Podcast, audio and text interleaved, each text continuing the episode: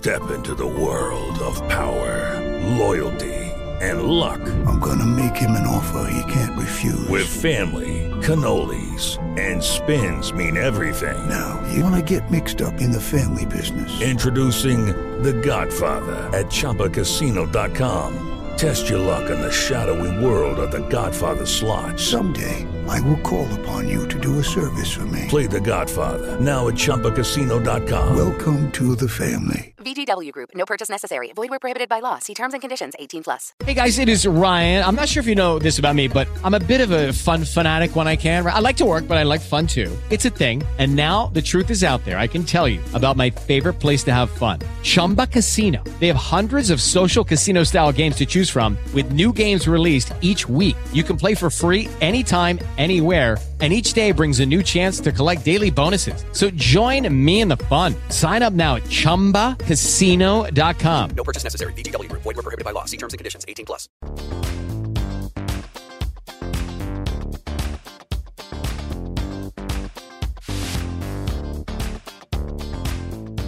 Oi, gente, sejam bem-vindos e bem-vindas ao primeiro episódio do Pod Cidadania. Esse projeto que visa fazer memória das personalidades jurídicas que atuam no estado do Ceará, professores, professoras, magistrados, magistradas, advogados, advogadas, desembarcadores, desembarcadoras, juristas, figuras públicas do direito e, em especial, nosso corpo docente da Universidade de Fortaleza. Nosso programa visa aproximar os estudantes dos professores e professoras, humanizar a figura do docente que já sentou nos bancos da graduação e viveu as virtudes e os perrengues do ser estudante.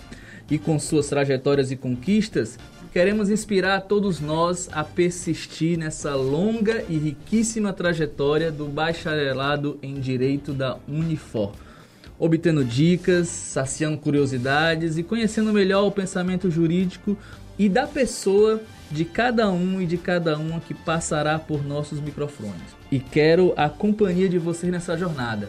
Meu nome é Davi Barros, sou estudante do curso de Direito da Unifor e hoje comigo, pilotando essa nave, minha querida amiga Lohana Albuquerque. E aí, Lohana, animada? Animadíssima. E pra gente começar com chave de ouro nosso podcast, a presença dela, que já fez sucesso nas redes sociais, Tainá Salles. É, a Tainá vem hoje para garantir a nossa audiência de estreia. A professora Tainá Simões Salles Thiago, mais conhecida como Tainá Salles, para citações bibliográficas Salles TS, ela que é doutora em Direito pela UFC e que fez um período, como a gente chama, de doutorado sanduíche com a Universidade de Marseille, na França. É mestre em Direito também pela Universidade Federal do Ceará. Professora da Unifor na pós-graduação em Direito e Processos Constitucionais, né, nos módulos de garantias fundamentais e ações constitucionais. É professora na graduação nas disciplinas do Direito Constitucional 2, Direitos Humanos, e já ministrou também nas disciplinas de Ciência Política e Direito Constitucional 3. Ela ainda é pesquisadora, pesquisando sobre a participação política no Estado Democrático, sobre a desigualdade de gênero e democracia e jurisdição constitucional e democracia. Ela que conquistou o primeiro lugar no 14º Encontro de Práticas Docentes da Universidade de Fortaleza nas áreas de acessibilidade e inclusão, escreve em periódicos, tem livros, capítulos de livros e artigos e ainda por cima é mãe. é, tanta coisa para fazer. Bem-vinda, professora Tainá. É uma honra para nós recebê-la no Pod Cidadania. Muito obrigada, gente, pelo convite. Para mim é um prazerzão estar aqui, assim, fazer parte desse projeto, que é uma iniciativa maravilhosa de vocês, estudantes, com apoio da universidade. Então, vamos lá aí. Tô, tô pronta. Maravilha, vamos tocar então. Professora, eh, para começar, a gente queria conhecer um pouco das suas raízes, de onde veio, né, onde nasceu, qual é a história da sua família. Conta pra gente. É, bom, eu sou de Fortaleza mesmo. É, a minha família também, toda aqui do Ceará, é, parte de Baturité, é, mas minha família mesmo vem daqui mesmo de Fortaleza. Sou nordestina, cearense, raiz. E o que lhe motivou a cursar direito? É, eu sempre tive muita vontade de fazer algo que pudesse ajudar na transformação social, né? Na verdade, assim, antes de eu escolher direito, eu pensei em arquitetura, eu pensei é, em fazer nutrição, mas no fundo eu sempre pensei em fazer algo que eu pudesse trazer uma contribuição social mesmo. E aí, alguns filmes que eu assisti, alguns livros que eu li na época, me fizeram realmente é, é, despertar para o direito como um instrumento de transformação social mesmo. É claro que é, um, é uma visão utópica, né, de adolescente e tudo, mas essa vontade de transformação foi o que me motivou a cursar direito. E na sua trajetória da educação básica ali, a Tainá que estava começando, vivendo essa experiência do estudante também do ensino médio, você estudou aonde aqui? Aqui em Fortaleza? Estudei a minha vida inteira no Colégio Batista, no, ali na Santos Dumont, né? Desde 1993. Eu estudei até o fim do terceiro ano. E, e, e a, a, graduação foi na Universidade Federal do Ceará? Não, a graduação foi aqui na Unifor. Fiz, a, fiz graduação aqui na Unifor, passei por todos os perrengues aí que vocês passam. Lembro de vários, né, com os professores, é, os carrascos, os perrengues de prova, tudo aqui na Universidade de Fortaleza. Sou muito grata pela minha graduação aqui. Aí o mestrado e doutorado que eu fiz na UFC. Ah, maravilha. Eu vi que no mestrado é, você fez, você... Tá? Pode chamar, claro. Gente, né? Foi um, um, trabalho interessante sobre o Bolsa Família, né? Você podia falar um pouco para a gente como é que foi estudar esse programa que é um, considerado um programa de renda mínima, né? Que os programas de renda mínima têm ganhado né, espaço, né, sobretudo é, a partir dos governos Lula, governo Dilma, tem ganhado espaço no, no, orçamento público, né, e que depois de, digamos assim, pela sua densidade eleitoral, vem, vem ganhando inclusive espaço em outros governos né, de outras ideologias. Né? Como foi para é, estudar sobre esse programa de renda mínima aqui do Brasil? É, veio a partir de uma leitura que eu fiz de um livro do Amartya Sen chamado Desenvolvimento como Liberdade. É um, um livro maravilhoso de linguagem fácil, fica inclusive a dica aí para quem tiver interesse. E é um livro de um economista e ele vai justamente trazer uma abordagem é, sobre como o investimento social, como o investimento no desenvolvimento humano é, transforma a economia e não o contrário. Né? Uma visão estritamente liberal vai dizer basicamente que primeiro se investe na economia, né, para depois a gente ter a transformação social no desenvolvimento humano. E a proposta da Marcha 100, que ele vai trazer com exemplos de diversos países exitosos, é que o, o desenvolvimento humano é que vai gerar o desenvolvimento econômico a longo prazo. Então, a partir dessa, assim, é, dessa perspectiva desse autor, é que eu pensei em estudar o programa Bolsa Família é, como sendo um primeiro caminho para é, justamente esse desenvolvimento humano que pode gerar um desenvolvimento econômico a longo prazo. Porque o programa Bolsa Família ele não é só um programa de transferência de renda, ele vinha também associado a outras políticas públicas de, por exemplo, é, de, de, acesso, fomento à, à, à educação, né? só recebia Bolsa Família quem comprovasse as matrículas nas escolas, a vacinação dos filhos tinha que estar em dia, questão de, de pré-natal. Então, várias, existiam outras políticas públicas associadas ao programa Bolsa Família. Inclusive, quando houve né, o fim do Bolsa Família para a instauração do Auxílio Brasil, a grande crítica é que não mudou só o nome é, retirou todas essas características do programa Bolsa Família que, que fez com que o programa Bolsa Família fosse exitoso, porque ele não era um mero programa de transferência de renda, porque ele vinha associado com outras políticas públicas de saúde, educação, de desenvolvimento humano de uma forma geral. Né? Então, foi super interessante fazer um estudo sobre o programa Bolsa Família, né? e, e tanto confirmar algumas hipóteses que eu já tinha, como também para aprender e desmistificar é, algumas algumas questões, né? Algumas, alguns mitos que, que se tinha sobre o programa na época. Eu lembro que eh, no debate sobre o Bolsa Família se falava muito também em portas de saída, né? Que os, esses programas de renda mínima precisavam também ter portas de saída que é, hoje, e esse, esse último, né, a experiência do Auxílio Brasil, não, não havia, era apenas, digamos, uma mera distribuição de renda né, sem necessariamente é, estabelecer ali condicionantes. Né? Então, é, essa realidade hoje do, dos programas de renda mínima apenas como é, a distribuição dos recursos sem, sem esses condicionantes é uma realidade que precisa ser superada, ou seja, o novo Bolsa Família a partir do novo governo precisa retomar esse, essa, esses condicionantes, essas, estabelecer essas estratégias de porta de saída ou, ou é, a, a, renda mínima pela renda mínima continua sendo, pode ser ainda uma saída para essa para para a superação da desigualdade? Não, assim, a partir da minha perspectiva, eu realmente acredito que um programa de transferência de renda ele precisa vir adicionado dessas condicionantes e de investimentos em políticas públicas em outras áreas. É, inclusive, uma das críticas que, que eu fiz na, na minha dissertação é, ela não foi uma dissertação defendendo né, só o programa Bolsa Família, falando só da parte boa, mas com diversas críticas também e pontos de melhoria.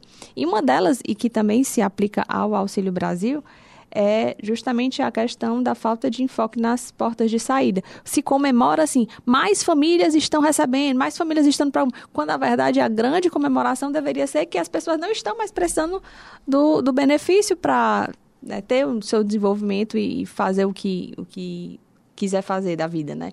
Então, é, acredito que o programa Bolsa Família ele precisa voltar, voltar, né? Acredito que o programa Bolsa Família precisa voltar para é, o formato de, de condicionantes atrelado a outras políticas públicas e é, também com o enfoque nas portas de saída, que foi uma das críticas que eu fiz na época né, do, da minha dissertação. E durante a sua graduação, houve algum momento que você pensou, nossa, eu nasci para isso, eu estou no lugar certo, e se, se teve, qual foi esse momento? É, foi na monitoria, né? Na quando monitoria. eu realmente eu fiz estágios em diversos órgãos públicos, estagiei em escritório de advocacia, né, sou advogado, gosto, estagiei no, no TRT, no TJ, na Defensoria Pública, realmente amei também o estágio na Defensoria Pública, mas eu me encontrei no direito mesmo a partir da monitoria. Fui monitora por quatro anos. E do nada, em, na cadeira de Direito Civil 2. Não, não foi inconstitucional. E como foi o processo de lecionar na Unifor? É, como começou e como se deu? É, assim que eu estava terminando o mestrado, eu me formei em 2011. Aí entrei, entrei direto no mestrado da UFC, aí fui em 2012, 2013. No fim de 2013, eu estava finalizando a dissertação, abriu a seleção aqui na Unifor para professor de Direito Constitucional. E aí eu corri para terminar a dissertação voada, assim, eu, eu defendi defendi um dia e eu tinha que entregar a documentação, que era para mestre, né? E o último dia de inscrição aqui na seleção era, era no dia seguinte à minha defesa. E aí deu tudo certo, né? Me inscrevi e, e é isso, né? Depois do mestrado é que, que a docência abriu a porta a partir de uma seleção aqui da universidade. E você falou do direito constitucional e sempre vem a curiosidade, assim, dessa... Como é que o direito constitucional ganhou espaço na sua trajetória profissional? Porque, assim, na atual, no atual contexto, onde as ideias golpistas elas têm voltado ao debate público no Brasil, né? O ensino jurídico pode ajudar na, na, manutenção e no aperfeiçoamento da nossa democracia, ou seja, pode, pode ajudar os nossos estudantes a perceberem a importância do que é esse instrumento né, de convivência democrática, que é a democracia, que é o Estado Democrático de Direito? Com certeza. O direito constitucional ele vai tratar da difícil relação entre Constituição e política. É, é quando a política é, entra na interseção com o direito e obviamente que entender a história constitucional, entender o contexto da estrutura dos poderes e como funciona a, a, regulação dos poderes e das estruturas jurídicas das instituições é essencial para que a gente possa é, exercer a democracia né, de uma forma é, é equilibrada, né, de uma forma harmônica. Então, eu, me parece que muito do que acontece hoje em dia é muito por desinformação. Então, de fato, o ensino do direito constitucional é essencial para que a gente possa né, sair dessa, desse contexto de instabilidade, desse contexto de crise, desse contexto de, de atos antidemocráticos.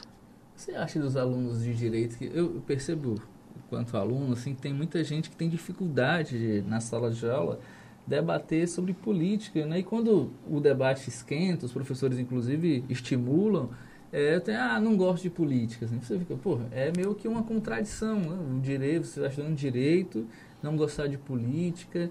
Como é que você vê, assim, o que, que dica você dá para o aluno que tem essa visão, né? Ah, não gosto É um direito dele não gostar de política, né? Às vezes se confunde muito apenas como política partidária, né? Não percebe a amplitude que é a política em si, a participação política. Que dica você, tem para os estudantes que têm essa dificuldade de interagir com a matéria-prima do direito, né? Que, de certa forma, é a política como aquela que produz as leis, a política no legislativo, é, é derivada do, dos partidos políticos, né? No processo eleitoral, enfim, como... É, o, a política é quem vai proporcionar o, o, direito, né? No sentido que é a política que produz o direito e o direito regula a política. Então, existe uma relação intrínseca entre, entre esses dois campos.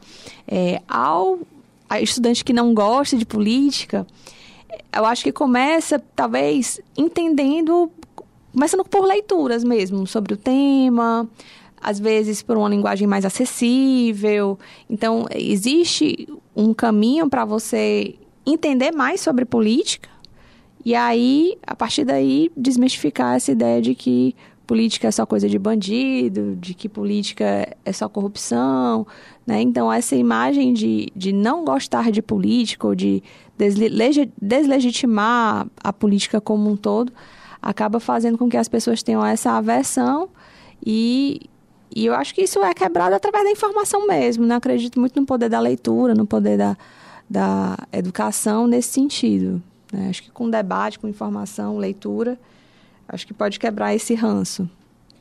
Durante seu período da graduação, você participou de algum programa social ou mesmo do, do centro acadêmico, do Diretório Central dos Estudantes? E se sim, como foi esse processo? É, não, de, de CA não, eu era muito acadêmica. Eu fui na monitoria né, durante quatro anos da faculdade e também em grupos de pesquisa. Então, realmente eu tinha esse foco, né, fui bolsista de pesquisa, participei como voluntária também de diversos grupos de pesquisa. E o que eu fiz é, de, de, social, né, digamos assim, foi a participação no projeto Cidadania Ativa também durante um ano.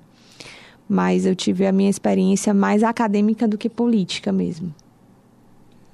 É, nesse, nessa sua na pesquisa sobre o Bolsa Família, acho que um, uma questão importante que acho que até ajudou no, no debate com a questão do, do hoje do, do, grupo de pesquisa sobre desigualdade de gênero e democracia, né? Se você perceber, a maioria dos, dos das beneficiados são as mães né, de família. Né? Isso mostra, inclusive, o, o, buraco que a gente tem econômico, né? de desigualdade de renda, e quando vai para a questão de gênero e questão de raça, né? juntos os dois, né? das mulheres negras, a gente tem aí né? o, uma grande né? disparidade né? entre, entre, se você for também para os homens, para os homens brancos, para aqueles que moram na periferia, enfim. É, fala um pouco para a gente sobre a questão da, do grupo de pesquisa né, sobre é, desigualdade de gênero e democracia. É, de, na verdade, foi no mestrado mesmo, fazendo essa pesquisa sobre o Bolsa Família, que eu comecei a tentar. Tem um livro chamado Vozes do Bolsa Família, acho que é Valquíria Leão, o nome da autora, que ela vai falar sobre como o programa Bolsa Família foi importante para dar autonomia para as mulheres que recebem um benefício. Então, é, eu não, não tinha ainda essa perspectiva. É, sobre a desigualdade de gênero nesse programa social específico. E aí, de lá para cá, eu acho que a questão de gênero ganhou mais voz, né? ganhou mais espaço. E aí foi a partir de indicação de leitura de amigos aqui e acolá que eu fui me interessando mais sobre a temática. E aí, estou fazendo pós-doutorado aqui na Unifor e resolvi, resolvi é, estudar a desigualdade de gênero na política, né? Porque aí unir duas, duas paixões, a questão do feminismo e, e da política, da democracia, né, de modo geral. É maravilha. E essa questão da, da desigualdade de gênero é, é, na política, então, é um, é um problema grave assim, da nossa democracia. Né? Você tem ali uma representação ínfima da, da, das mulheres. É, se você fazer esse debate sobre é, na sociedade, né, a, a, porcentagem populacional das mulheres em relação à porcentagem da sua representação, por exemplo, nos parlamentos, há uma discrepância, discrepância grande, né? É, e aí tem os fatores históricos, o, os estereótipos, e, e a, estudar sobre isso faz com que a gente mude a nossa, a nossa perspectiva. Ah, pera, fala de novo. É, estudar sobre isso faz com que a gente possa mudar nossa percepção sobre como nós agimos no cotidiano, inclusive, né? Então, é, dar uma atenção a essa questão histórica e cultural faz toda a diferença. A minha pesquisa, ela também passa da questão da porta de entrada, no sentido de que não é só a pouca participação de mulheres na política, nos parlamentos, nos espaços públicos de modo geral, mas o que acontece depois que essas mulheres são eleitas. Então, a gente tem, por exemplo, no, no, na Câmara dos Deputados, é, as mulheres parlamentares sendo destinadas às comissões, por exemplo, de, de, direitos humanos, de mulher, de idoso, de criança e adolescente, sociais, né? Sempre atreladas à questão de assistência, cuidado sociais. As mulheres não estão no comando, por exemplo, de comissões que tratam sobre tributação, finanças, desenvolvimento, né? Então, é, a desigualdade de gênero, ela não está só no fato da, do pouco número de mulheres, mas depois que elas ingressam, para onde elas são destinadas, né? É, não que não sejam importantes essas comissões que tratam sobre direitos sociais em geral, mas a grande questão é por que, que as mulheres não ocupam as comissões e espaços para falar sobre tributação, economia política. A gente viu na CPI da Covid, por exemplo, nenhuma mulher senadora participando como titular. Então, é, é, é bem isso, quando você começa a, a perceber que isso era muito naturalizado, né? Isso, isso sempre aconteceu, mas é, não faz tanto tempo que eu me dei conta disso, né? Então, poder levar essa informação adiante, fazer com que outras pessoas também percebam e se questionem por que, isso é assim. Isso não precisa é, ser naturalizado, isso não pode ser naturalizado. E aí, né, a gente vai tendo essa, essa transformação, que foi aquela que, da primeira pergunta, eu acho que foi feita aqui, né? Por que, que eu fiz, quis fazer direito? Para tentar transformar, né? E aí, acho que através da pesquisa da educação, do, do ensino do direito constitucional e da política, a gente tem um pouco disso. Além da questão econômica, quais são os outros fatores que influenciam nesse, nessa questão da desigualdade de gênero? É. Principalmente fatores históricos e culturais, é, mas também há diversos, né? A gente pode buscar explicação na falta de, de investimento dos partidos políticos, falta de apoio dos partidos políticos, das próprias famílias, na dupla carga que a mulher tem, né? A carga doméstica e a carga é, de trabalho remunerado. Então, a gente vai encontrar nessa dicotomia entre os espaços públicos e privados. Nos, no próprio mercado de trabalho privado também as mulheres ocupam minoritariamente os, os postos de poder, de direção e presidência de grandes empresas. E, e tudo isso acaba se refletindo no campo político estruturado também. Então, para além do fato econômico, né, existe, existem fatores históricos e culturais que acabam mantendo a naturalização desse estereótipo. Né? E qual seria o papel feminino para modificar esse cenário?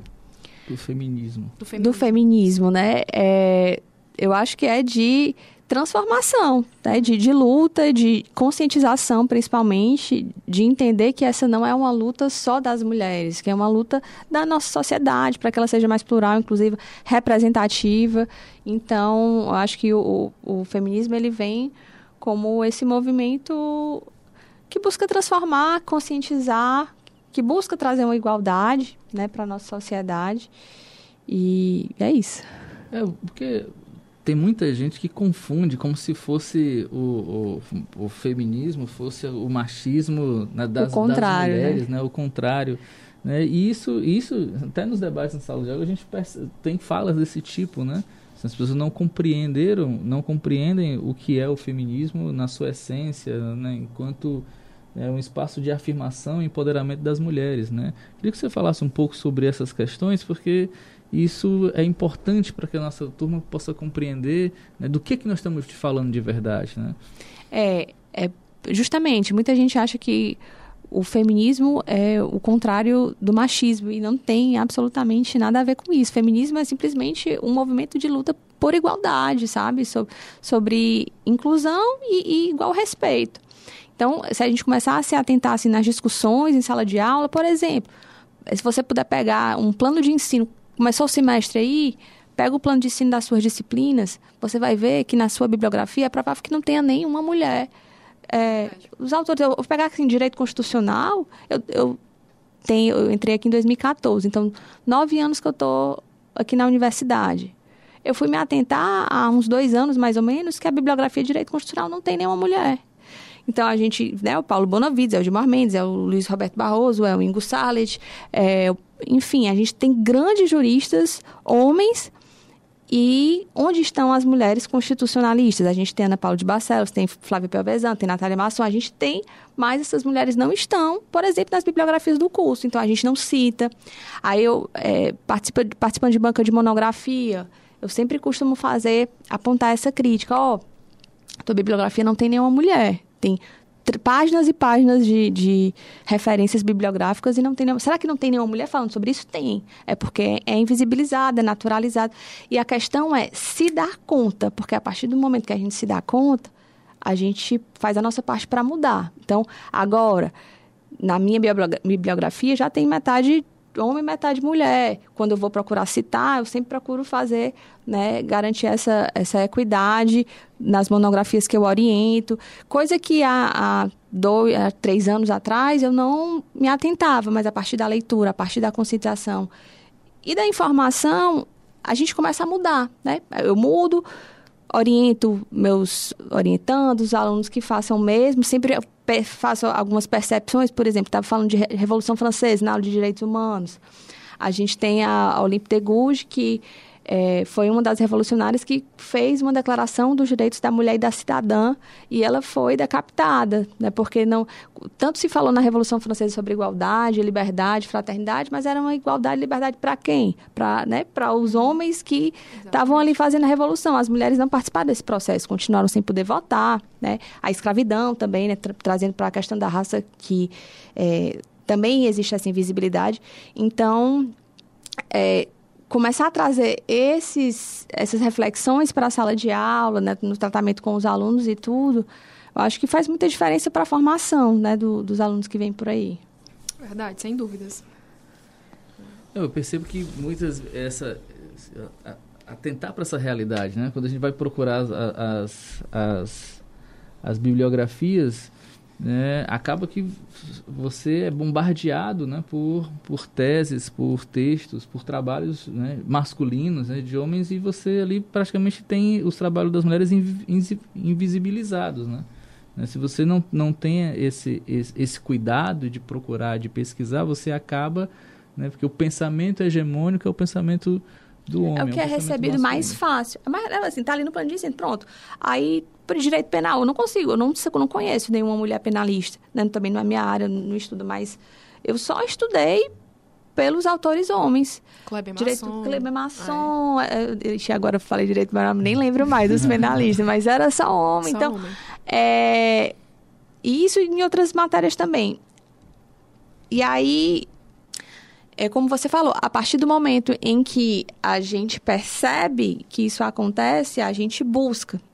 Né, trazer as mulheres para dentro do, do debate, a gente precisa buscar como votar. Então, sabe, a gente vê campanha, campanha, campanha, os partidos políticos fomentando as campanhas masculinas. Para a gente conhecer as candidaturas femininas, a gente tem que ir pesquisar. Então, quando eu fui, ah, eu vou atrás de uma candidata para deputada estadual. O que vinha para mim eram praticamente as, as campanhas masculinas.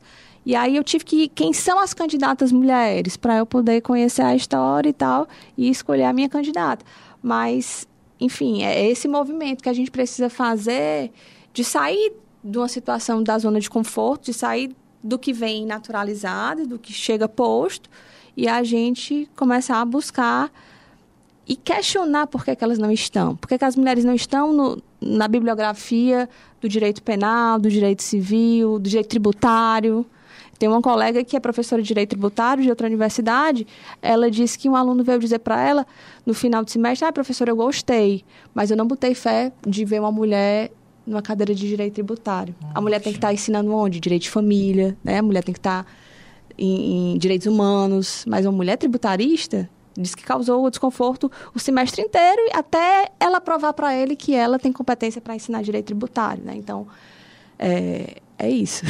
É, fica se escolhendo os lugares, né, das mulheres, assim, por exemplo, nos próprios partidos, É, ressalvo que alguns outros não. Você tem pres mulheres presidente de partidos, né? Mas você tem outros que criam pra, parece que sessões, né? O, o, o nome do partido mulher, né? É mais ou menos isso ou a candidatura da mulher acaba sendo quando o, naquela lógica das, das capitanias hereditárias, né? quando o, o, o, marido não pode mais ser candidato, coloca a esposa para ser candidato, como agora aconteceu recentemente com um candidato a governador que fez a mesma coisa.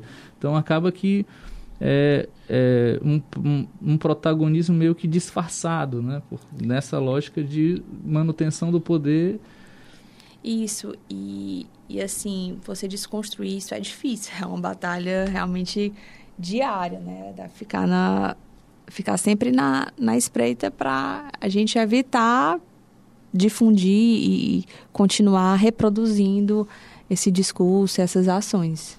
É, e, e reconhecendo, né, quem são, quem são, digamos, as as mulheres que são de fato protagonistas da sua trajetória, que conseguiram construir e aquelas que acabam por uma, uma, uma questão circunstancial, né, tendo essa, digamos, participando desse, desse projeto ainda de que perpetua-se um, um patriarcado, é, né? Exato. Em relação ao doutorado na França, como foi esse processo para viabilizar o doutorado de sanduíche? Bom, então eu estava fazendo doutorado na UFC e aí foi um programa de bolsa do governo federal que lançou. Aí você submete o projeto, aí precisa. Primeiro você precisa ter a aprovação da universidade estrangeira. Então, eu entrei em contato com diversas universidades na França. Eu sabia que eu queria ir para a França, porque realmente eu, eu gosto muito da, sabe, da, da arte, cultura, da né? cultura, né? da língua, dos vinhos também, com certeza. Então, é, sempre a França sempre me encantou muito e aí eu não, quero ir para a França e fui procurar o, as universidades que tinham a linha de pesquisa na área do meu doutorado, que era jurisdição constitucional, era sobre é, é, audiências públicas no Supremo Tribunal Federal, era democracia deliberativa no Supremo Tribunal Federal. Então, eu encontrei a Universidade Aix-Marseille, que tem um grupo de pesquisa e é o mais importante grupo de pesquisa na França sobre jurisdição constitucional comparada, né, que faz comparação entre, entre os países. Então, deu certinho, eu mandei né, a minha proposta e tudo, eles aceitaram.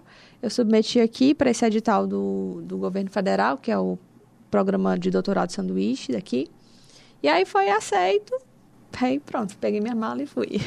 Maravilha. Eu fiquei muito curioso sobre essa perspectiva da, das audiências públicas né, no, nos, na, nas Supremas Cortes né, do Brasil e da França. Porque eu acompanhei, muito por causa do, da faculdade, estudei um pouco sobre, sobre aquele caso né, do, do, do, Rio de Janeiro, em que o ministro Faquim proibiu as, as, as ações policiais durante a pandemia, né, que na verdade era para a polícia deixar de matar o povo, que era o que vinha acontecendo.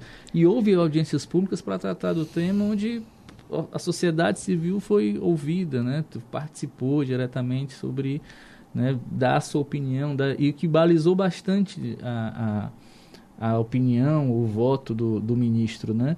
Então, eu queria que você falasse um pouco para nós dessa importância desse diálogo do Poder Judiciário com a sociedade civil sobre essas questões que são relevantes para a vida das pessoas que estão lá envolvidas diretamente. É isso, assim, nas ações que vão ter uma grande relevância social, ações de controle de constitucionalidade, que tem efeito erga omnes, né, tem efeito para todo mundo, é, as audiências públicas elas vão trazer para os ministros a visão da sociedade que vai contribuir com aquele debate, tornando a decisão ela não somente do ponto de vista técnico, mas também sobre um, uma compreensão da realidade social. Muitas vezes os ministros né, togados estão ali naquela realidade é, é, de elite que não corresponde à realidade do Brasil. Daí as audiências públicas vão ter esse papel de é, trazer a Suprema Corte, trazer a sociedade para mais perto da Suprema Corte. É, no, nesse caso, por exemplo, coisas específicas, né, como é, a invasão de domicílio, da forma como aconteceu. O ministro, de certa forma, não tem como. O que chega para ele como, como verdade é a opinião de quem foi lá e disse, uma autoridade que foi lá e disse que invadiu ou ocupou porque é, lá estava um cometimento de crime. Né? A visão do outro, a visão, digamos, né, até do, do mais do, da, da parte mais fraca do processo, né, de como se deu isso, restabelece, digamos assim, o direito, né, de, o direito a domicílio é inviolável, então não é porque é na favela que você pode ir Que lá entrar e fazer do, do, do seu jeito. É. É para justamente trazer essa realidade para o ministro que nunca entrou na favela, saber como é a realidade para poder fazer uma decisão é, acertada tecnicamente, mas também com base na realidade social. Tainá, sobre isso ainda, é, no, no parlamento existem também as audiências públicas, né? Mas o que a gente percebe no parlamento é, é que é, o viés da- audiência pública acaba, acaba tendo né, o norte a partir da ideologia do deputado que vai puxar. Né? Ele convida quem ele quer, né? ele não convida todo mundo. Assim. É diferente né, na, na, nessa, na perspectiva da, de uma audiência puxada pelo Poder Judiciário? Tem, é necessariamente, o- ele precisa ser uma coisa mais ampla ou, ou também é uma coisa Acaba direcionada? sendo direcionado também, né? Uma das críticas que, que foram que eu apontei na tese é justamente da, da discricionariedade do ministro relator de aceitar, primeiro, os convites que ele pode fazer para participar, como ele pode deferir ou indeferir um pedido de participação e não cabe nem recurso dessa decisão. Então, é, acaba podendo ser também é, direcionado, digamos assim, embora, embora eles sempre procurem trazer é, argumentos plurais. Se a gente pegar, por exemplo, a audiência pública que tratou sobre a, a união homoafetiva, tanto tinha os representantes da, da igreja, né, é, CNBB lá da, da igreja, como tinha também é, da associação LGBTQIA+, ou de... É, para outros assuntos tem, eles chamam a comunidade médica, por exemplo, para tratar sobre biossegurança. A, a comunidade religiosa também participa com frequência e, e grupos plurais também. Ah, uma também importantíssima foi a das cotas das universidades, que trouxe diversos grupos que lutam pela questão racial, como trouxe também eh, diversos juristas, enfim. Então, eles procuram manter uma diversidade de argumentos, mas existe essa crítica no sentido da, do grande poder dado ao relator né, para deferir ou indeferir os participantes. E lá na França? Como é que, foi, como é, que é lá na França, dessa experiência das, das audiências? Pronto, lá eles fazem audiências todas as terças todas as terças-feiras, se eu não me engano. E então ele- é um número muito maior de audiências públicas e é, não tem não tem essa essa grande discricionariedade do relator para deferir ou indeferir. Então, eu acho que elas funcionam funciona melhor nesse modelo. É claro que a gente, enfim, são diversos fatores que a gente precisa observar. A França é um país muito menor, em, questão de número mesmo, né? Tamanho e número de habitantes. Mas é, eles conseguem fazer de uma forma bastante organizada, né? E, e imparcial. E acho que é isso. Não, maravilha, maravilha. Porque a França também tem uma peculiaridade, né? Assim, da, da cultura da participação lá também é muito forte, né? Você vê pelas manifestações, quando chega aqui para a gente, né? Uma manifestação trabalhista gera uma... Eu vi várias no período que eu estava lá, né, dos estudantes se manifestando. Na época que eu estava lá, na universidade que eu estava fazendo, eles estavam querendo instituir uma. A universidade é pública, né, mas eles estavam querendo instituir uma, uma taxa aí de matrícula. Os estudantes. E nem era uma taxa altamente exorbitante, mas os estudantes invadiram ali, invadiram no sentido de, de ocuparam os espaços pacificamente, né, da, da universidade para ir contra essa essa matrícula e tudo, e enfim, conseguiram, né? Então, eles realmente têm uma cultura de participação muito forte, né? Já com base, desde a Revolução Francesa, a gente encontra esse perfil né, dessa cultura francesa. Você ficou quanto tempo lá, dentro, do, dentro da experiência do doutorado sanduíche? Foram sete meses. Foram sete meses. Ah, eu pensei que o seu doutorado... É, é uma pergunta mesmo de leigo, né? Tá? É, eu pensei que era você meio que dividia o tempo lá, né? Do, do- O- não, é, o doutorado- um período apenas. É, o doutorado sanduíche, você começa no Brasil, faz a experiência fora e termina no Brasil, né? Por isso que é chamado de sanduíche. Mas quando eu voltei, eu ainda continuei fazendo assim, né, com conversando com o orientador, continuando com as referências, eu ainda tinha acesso à, bibli- eu ainda tinha acesso à biblioteca da universidade lá, da biblioteca online. Então a pesquisa continuou mesmo eu tendo voltado para o Brasil. É, como eu tirei licença aqui da universidade, eu pude ficar todo o tempo lá. Talvez essa sua pergunta seja porque às vezes a gente vê né, um professor que vai e volta, muitas vezes porque ele não consegue o afastamento por muito tempo da universidade ou alguma coisa assim, ou por uma questão familiar mesmo, escolhe esse modelo, mas como eu tive a licença da universidade por todo o período e, e deu certo dentro da minha família, então eu fiquei todo o período lá. Maravilha. E para quem também pensa em seguir essa carreira acadêmica, quais seriam as dicas que a senhora daria para em relação ao mestrado, doutorado? Bom, é, acho que o começo, acho que a principal dica é começar logo na graduação, por exemplo, participando do programa de monitoria ou de grupos de pesquisa, como voluntários, ou como bolsistas, tentando publicar artigos científicos nos encontros aqui da universidade, nos encontros universitários de outras universidades. E aí, na medida em que você vai é, tendo esse, esse- essas experiências no currículo, ingressar no mestrado. É, muita gente pergunta sobre especialização. A especialização, para quem quer a docência, ela não é, não é imprescindível. Não é imprescindível.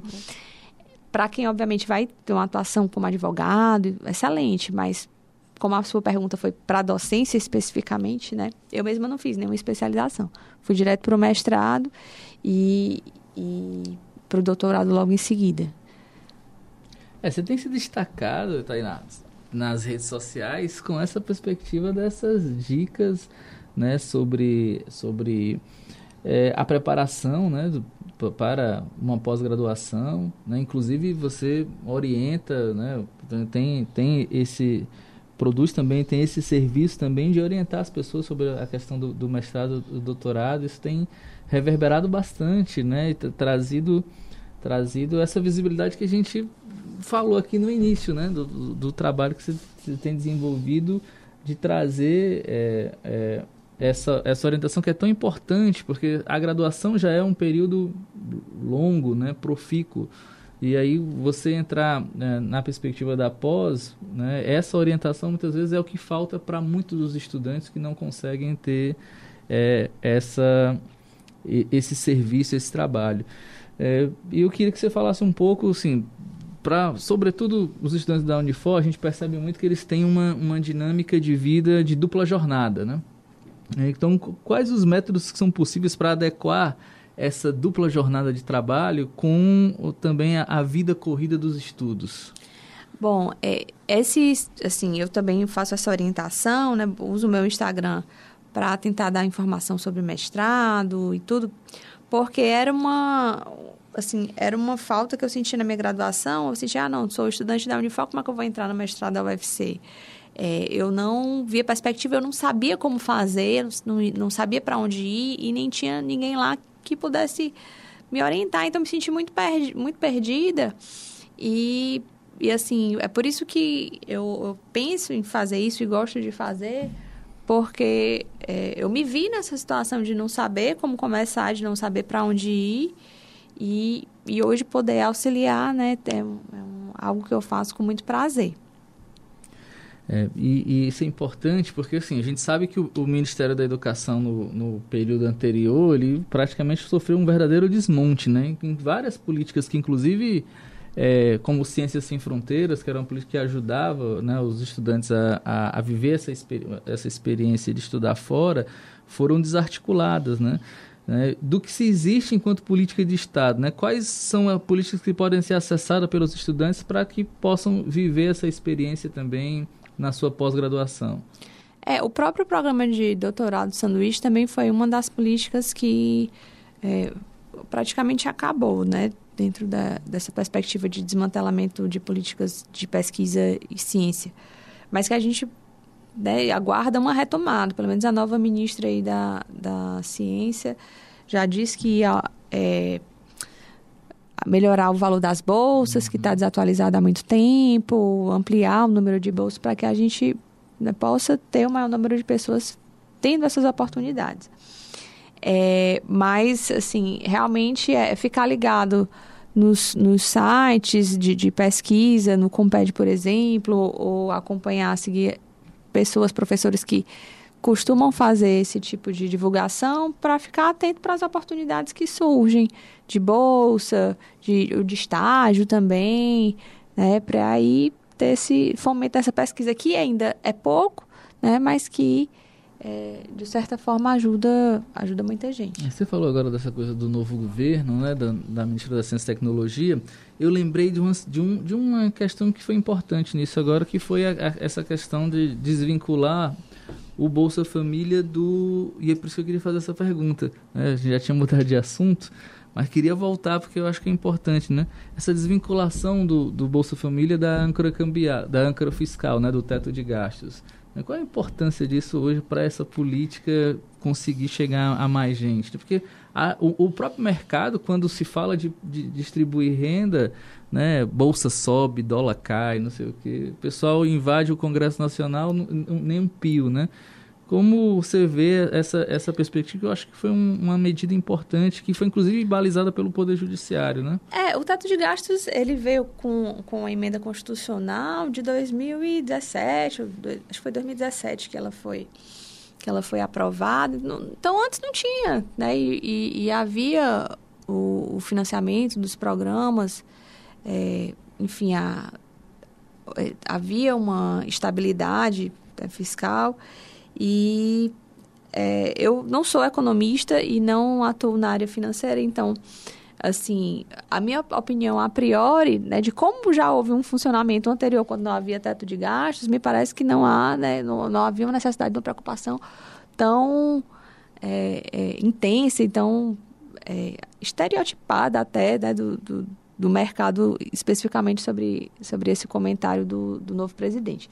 Mas é, é óbvio que com isso eu não estou falando sobre governar com irresponsabilidade fiscal, sem se preocupar com, com a questão do orçamento, né? mas eu acho que é, é possível fazer projetos sociais e políticas públicas sociais de desenvolvimento humano, observando a responsabilidade fiscal, o orçamento como um todo. Né? Então, acho que o fato de furar o teto de gás não significa necessariamente que vai ser é, uma política, ou que a gente vai ter um governo que não tem essa preocupação.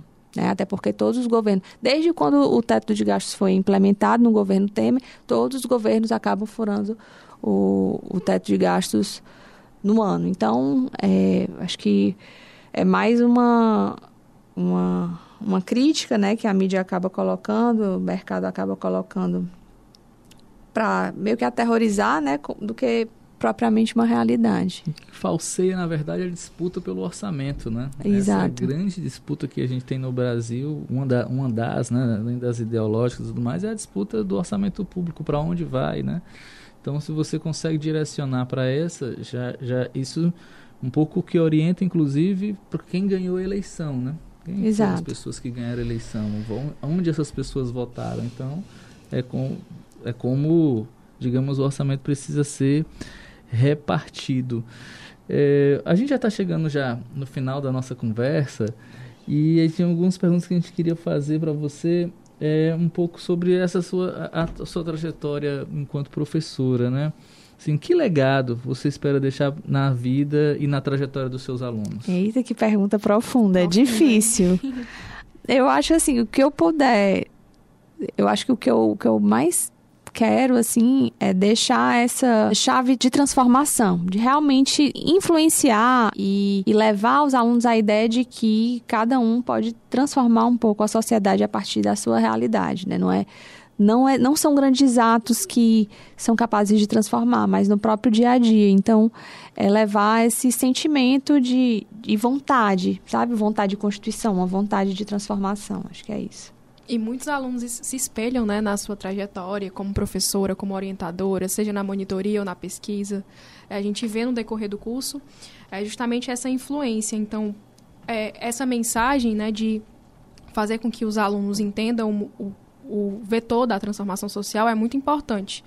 É, com base nisso, como a senhora se vê daqui a, a uns anos? Eita, essas perguntas são muito difíceis. Eu não, não havia pensado a respeito. Como eu me vejo, me vejo dando aula, com certeza, ainda no direito constitucional, né? quem sabe numa pós, assim, dou aula na especialização, mas é, também no mestrado e doutorado seria uma honra imensa.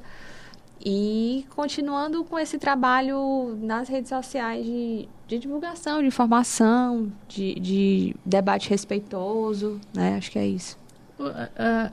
As redes sociais entraram de uma vez por todas na vida das pessoas, né? Quem não, até quem não gosta, precisa estar tá dialogando com essas ferramentas, porque senão você some no mundo, né? É impressionante isso. Eu acho que e, e, o, e o direito hoje tem essa responsabilidade até, né? De, inclusive, com tudo que acontece com as fake news, né? Que às vezes é maquiada pelo debate da pós-verdade. Então, então, ter esses instrumentos com, é, sendo utilizados por profissionais do direito é, é, é muito importante. Né? Como você vê hoje essa, a importância do direito com a tecnologia, né? com, a, com as redes sociais, que é o instrumento que você tem usado hoje para propagar, digamos assim, coisas que são importantes para a sociedade. Era uma coisa que me incomodava muito no direito, é como ele era afastado da sociedade, assim, no sentido da linguagem, né, do, dos prédios públicos, das togas. Então, eu eh, era algo que eu sempre tinha como um ranço mesmo. Então, as redes sociais elas podem chegar com também um, um, espaço, né, um instrumento de levar informação acessível. Então é o que eu busco, pelo menos, quando eu faço um vídeo ou quando eu posto, tentar transformar numa linguagem acessível.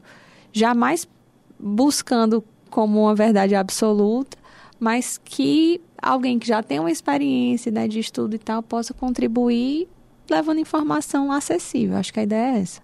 Enquanto mulher advogada, professora, jurista, que desafios você encontra na vivência da advocacia? Bom, no âmbito da advocacia, é, assim, de fato, os espaços onde eu já atuei, eu nunca encontrei dificuldades em razão de gênero. Assim, realmente eu, tive em geral um grande apoio de todos os espaços onde eu trabalhei, no, nas varas, onde eu acompanho processos. É, mas eu acho que um grande desafio da mulher em geral é provar a sua competência, provar né, a, sua, capacidade. a sua capacidade, independente dos estereótipos. Eu acho que talvez o maior, advoca, o maior, o maior desafio de uma mulher advogada seja, seja esse, lidar né, com essa necessidade de estar sempre o tempo todo precisando provar né, que, que é capaz, que pode, que tem competência para atuar, por exemplo, em direito tributário, para atuar não só com direito de família, atuar em outras searas, onde, onde a mulher advogado quiser atuar. Né? Então, uhum. acho que a maior dificuldade seria essa. E dessa coisa das redes sociais, professora, uma coisa que a gente percebe é que vem moldando, inclusive, a forma com que as pessoas vão adquirindo conhecimento, né? Exemplo, vídeo só funciona se tiver menos de 10 minutos, 1 minuto, 4 minutos coisas do tipo, né? A própria rede social limita lá é um minuto e tal. Cara, 140 caracteres. E isso tem desestimulado, por exemplo, a questão da leitura. Né? Sobretudo no nosso curso que necessita tanto, né? Nós estamos ali com a letra da lei né? e com diversas né, teorias, a ciência jurídica. Né? Então, qual a importância de, mesmo com toda essa dinâmica hoje imediatista, né, rápida, instantânea, da importância da leitura na formação do profissional do direito? É, esse, é um, esse é um desafio. Eu já, por diversas vezes, eu começo né, postando e tudo, mas esse desafio do tempo, eu tenho que falar em poucos minutos, porque senão o público dispersa. Eu tenho bastante dificuldade em relação a isso, mas tentar trazer uma informação acessível e indicar as fontes de onde de onde se aprofundar, de fazer uma mescla, né? Tanto com conteúdo que seja mais acessível, como também com indicações de aprofundamento para quem para quem quiser, mas aí já fica a dica, para quem quer ser um profissional de qualidade, não tem como ficar só no, no beabá do básico do manual, não. Tem que se aprofundar, tem que fazer leitura e tem que sair desse imediatismo das redes sociais. Elas contribuem até um certo ponto, mas o outro vai depender de você profissional e buscar o aprofundamento para você ser reconhecido naquela área. Sem dúvidas. Agora um jogo rápido com respostas rápidas. Um livro. O feminismo é para todo mundo, de Bell Hooks. Uma comida, Pizza, Uma viagem. Grécia, um esporte, corrida, Um filme. o diário de motocicleta, ai, é lindo. Uma série, Friends. ah, maravilha. Uma música. Olha, eu sou forrozeira. A, a música, assim. Tô- aqui veio, né? Aqui veio. Não, não, não necessariamente é a sua preferida, aqui veio no momento. Meu vaqueiro e meu peão. Eita. Um amor, Minha filha. Oh, linda. Um momento marcante. O nascimento da minha filha, né? Profissionalmente, a conclusão do meu doutorado, mas acho que esses dois são os, os momentos mais importantes, assim, da minha vida. sensacional. O que é Deus pra você? Guia, O que é família pra você? Base, raiz, assim. E a docência? Transformação, E a Unifor? oportunidade. Maravilha. É, Tainá, mas eu queria, antes de terminar, a gente fazer um memezinho, né? Pra gente é, deixar guardado aqui pra nós, né? Que é, é, é um pouco aquele meme que já tem aí nas redes sociais, todo mundo já conhece, né? Então, como mulher, advogada, professora, jurista, como você se vê, como a família lhe vê, sua família lhe vê, como seus amigos lhe veem e como você realmente é. Bom, eu me vejo como uma menina muito insegura ainda, sabe? Quando, assim, olho para a trajetória e tudo, eu, fico me questionando, assim, da insegurança mesmo, de, de coisas de, de, de ser mulher e de do que a gente vem da nossa história, né? Ah, como a minha família me vê, acho que como uma estudiosa, nerd, assim, acho que talvez algumas pessoas também me vejam dessa forma, de fora. Qual era o outro? Como os amigos? Muito louca, porque quando você vai conhecendo a intimidade, assim, né? Eu gosto muito de farra, gosto muito de, de forró, de, enfim, de tomar um com os meus amigos, aí eles já conhecem um, uma outra faceta. E como eu realmente sou uma mistura, né, de tudo isso, uma mistura da profissional organizada, estudiosa e planejadora com a louca, assim, que gosta de uma farra bem grande, com os amigos e tudo, dançar forró. E, no fundo, né, a insegurança de menina mesmo, cheia de sonhos. É isso. Ah, já quero ser seu amigo. Olha aí, bora! Tainá, agradeço demais estar com a gente nesse primeiro programa. Assim, para nós assim, tem... foi uma experiência incrível poder lhe conhecer, conhecer seu pensamento, conhecer o que você fez aí na sua graduação, no seu mestrado, no seu doutorado, poder compartilhar um pouco do, do seu conhecimento e também da sua trajetória de vida. A gente agradece e espero contar com você em outros projetos, novas propostas. Na hora. Muito obrigada, gente, pelo convite. Foi um prazer. Até mais. Espero estar aqui em outras oportunidades também. Nós que agradecemos a participação ilustre né, na estreia do programa e em breve teremos mais. É isso, gente. Valeu para vocês que ficaram aí conosco. Um abraço e até o próximo Pode Cidadania.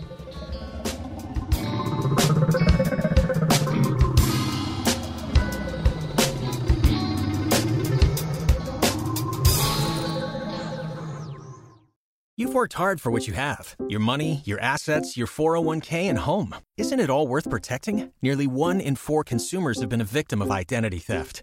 Lifelock Ultimate Plus helps protect your finances with up to $3 million in reimbursement. Lifelock alerts you to identity threats you might miss. And if your identity is stolen, your dedicated US based restoration specialist will work to fix it. Let Lifelock help protect what you've worked so hard for. Save 25% off your first year on Lifelock Ultimate Plus at lifelock.com slash aware. Terms apply.